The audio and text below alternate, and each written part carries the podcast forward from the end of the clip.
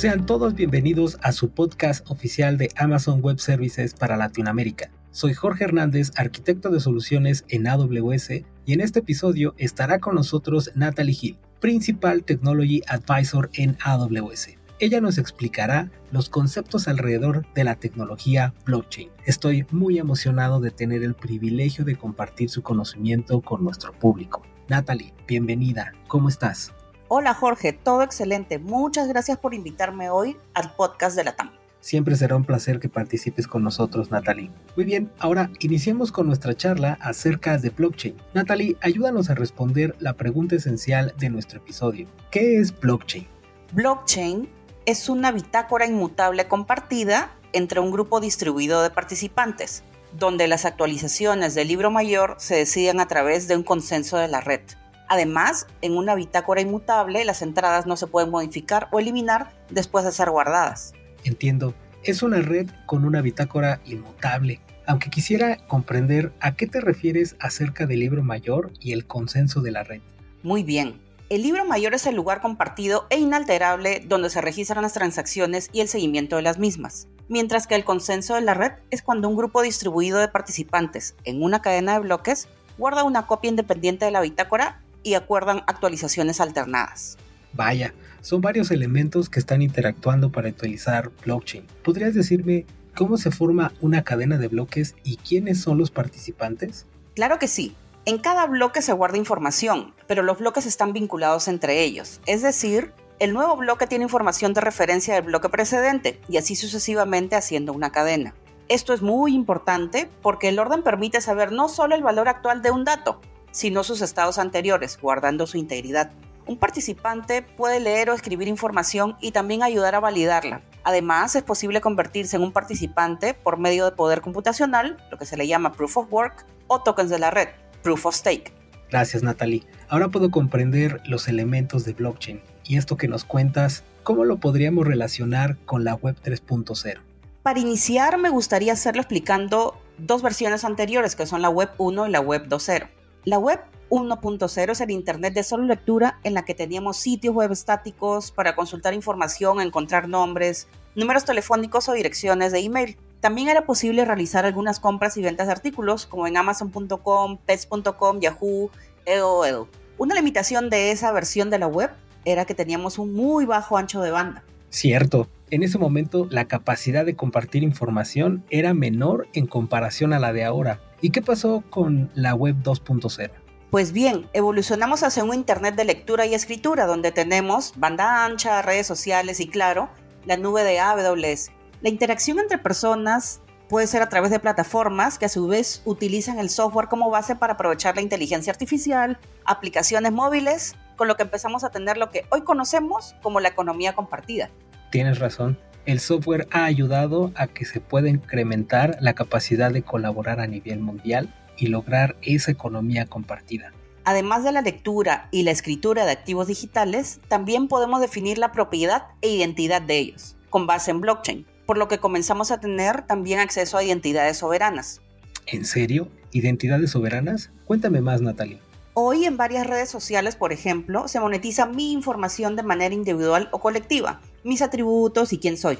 Por medio de la propiedad, podré tener el poder de decidir qué información puedo compartir y cuál no. Además, me permitirá tener de manera individual la monetización de esa información. Hay una gran oportunidad que se puede aprovechar ahí. Tiene mucho sentido. Lograr la identidad, propiedad y soberanía en el contenido de sus atributos, además de monetizar activos digitales. Gracias por la explicación, Natalie. ¿Y qué más podríamos esperar obtener en la web 3.0? Bueno, con el blockchain como base y su caso de uso más conocido, las criptomonedas, que traen nuevos modelos de intercambio de valor, además de la adopción de inteligencia artificial, como decía hace un ratito, la inteligencia artificial como servicio y que esté al alcance de todos, la bioingeniería además, los sensores que están siendo cada vez más utilizados debido a la disminución de su costo de adquisición y facilidad de implementación los wearables que utilizamos todos los días como parte de nuestra rutina y por supuesto el incremento de la adopción de la realidad aumentada y la realidad virtual. Algunos de estos elementos se incluyen en lo que hoy podemos llamar metaverso. Todo un ecosistema de soluciones estará disponible y al alcance de las personas. Es muy cierto lo que nos decías. Ahí hay una oportunidad.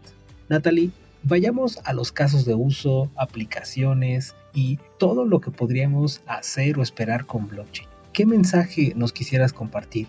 Lo importante es que hay que entender el valor que obtendrán las personas al utilizar la aplicación del caso de uso. Algo específico sería el valor tangible derivado de facilitar el intercambio de datos en una red entre múltiples organizaciones a través de un entorno descentralizado, seguro y confiable. Sí, eso puede ayudar en mantener o incrementar la colaboración de organizaciones. Oye, ¿y un uso puede ser el de contratos de servicios? Así es, hay una oportunidad para lograr la desintermediación. Por ejemplo, los contratos inteligentes, que son líneas de código que ejecutarán condiciones dentro de las cadenas de bloque, que pueden servir para ejecutar lógica de negocio entre los participantes de manera eficiente en una entidad de confianza. Al no haber una entidad que maneje esa intermediación, lo que termina pasando es que todos se ponen de acuerdo antes para poder definir las condiciones del contrato, lo que se debe ejecutar y los mecanismos que serán utilizados para confiar, lo que permite a los contratos inteligentes ser llevados a cabo de manera descentralizada y autónoma.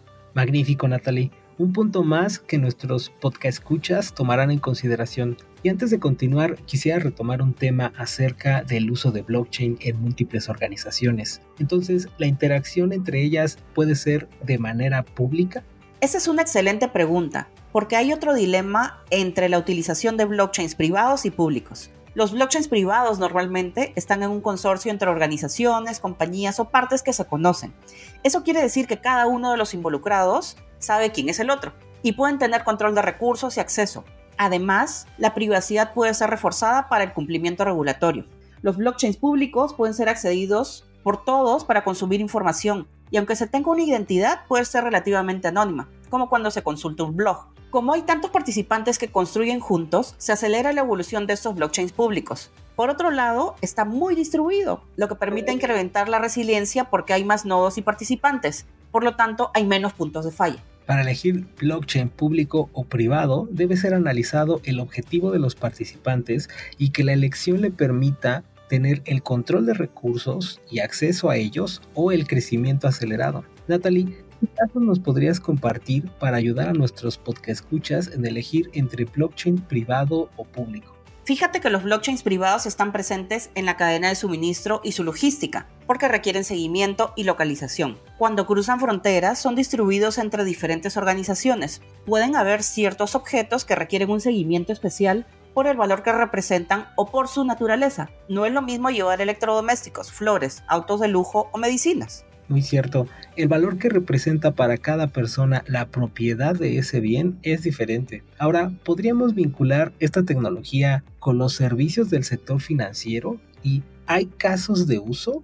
Así es, los servicios financieros que realizan actividades de compensación y liquidación, por ejemplo, que tienen información que representa un valor monetario que debe mantenerse privado y no ser compartido públicamente por temas de riesgos, por ejemplo. Totalmente de acuerdo. Ese debe ser el criterio para mantenerlo privado. ¿Y casos de uso para blockchain público, cuál sería?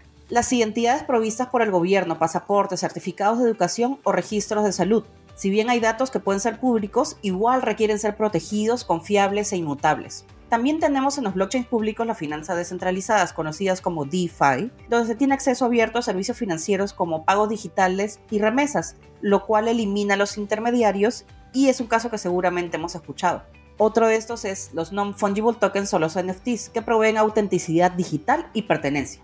Natalie, esto que nos compartes es muy valioso. La ideación de cómo podemos mejorar en la protección de propiedad, atributos y casos de uso para blockchain público o privado, nos muestra una visión del arte de lo posible. ¿Cómo podríamos iniciar con la adopción de estas propuestas por medio de la tecnología?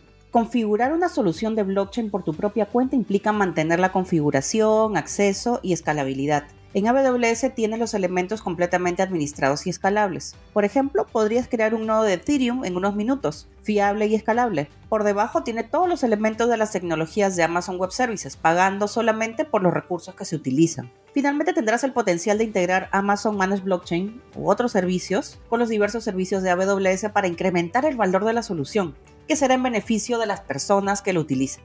Muy bien, Natalie. Entonces podremos comenzar a prototipar con AWS Managed Blockchain e incrementar el valor al servicio de todo lo que nosotros tenemos disponible en el portafolio. ¿Y cómo podríamos entender las capas que lo conforman para obtener estos beneficios? Es una excelente pregunta porque fíjate que todo se enlaza a través de la modularidad. Lo explicaré en cuatro capas. Tenemos una capa cero donde tenemos la interoperabilidad y ahí podemos usar SDKs, CLI, en la capa 1 se alojan nodos y validadores de la red. Luego en la capa 2 se agrega escalabilidad, eficiencia y contratos inteligentes por medio de la blockchain para obtener el servicio que nos proveerá de la identidad, privacidad y seguridad. Posteriormente en la capa 3 veremos los servicios finales, aquellos que son ejecutados para hacer uso de las aplicaciones. Increíble la explicación de la modularidad y cómo funciona entre las capas. Sí, y recordemos algunos ejemplos de las aplicaciones viables para crear en la capa 3. DeFi, NFTs, contratos inteligentes. Fíjate, un dato curioso es que la red de Ethereum tiene la mayoría de sus nodos en AWS. Wow, el arte de lo posible en AWS siempre me sorprende, Natalie. ¿Y hay más servicios en AWS que puedan ser considerados en el portafolio de soluciones de blockchain?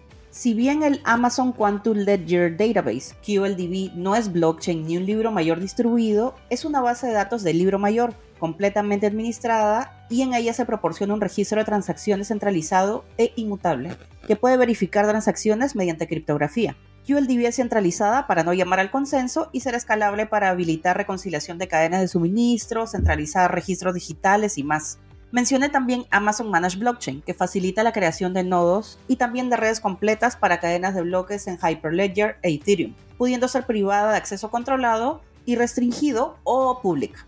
Natalie, fue increíble la explicación que nos compartiste acerca de blockchain, Web 3.0, casos de uso, consideraciones, también diferencias entre cadenas de bloque privadas y públicas, la interoperabilidad de las capas o el arte de lo posible a través de los servicios de AWS. Espero que muy pronto hablemos acerca de clientes y comenzar a profundizar en los servicios que nos mencionaste. Con mucho gusto, Jorge, trabajemos en ello. Muchas gracias, Natalie podcast escuchas, esperamos que este capítulo haya sido de su agrado. Natalie Hill, Principal Technology Advisor en AWS, nos ha narrado un panorama estupendo. Lo mejor está por venir. Los invitamos a escribir sus comentarios a nuestro correo electrónico podcast en español amazon.com. Yo soy Jorge Hernández, arquitecto de soluciones. Gracias por escucharnos y como decimos en AWS, sigamos construyendo.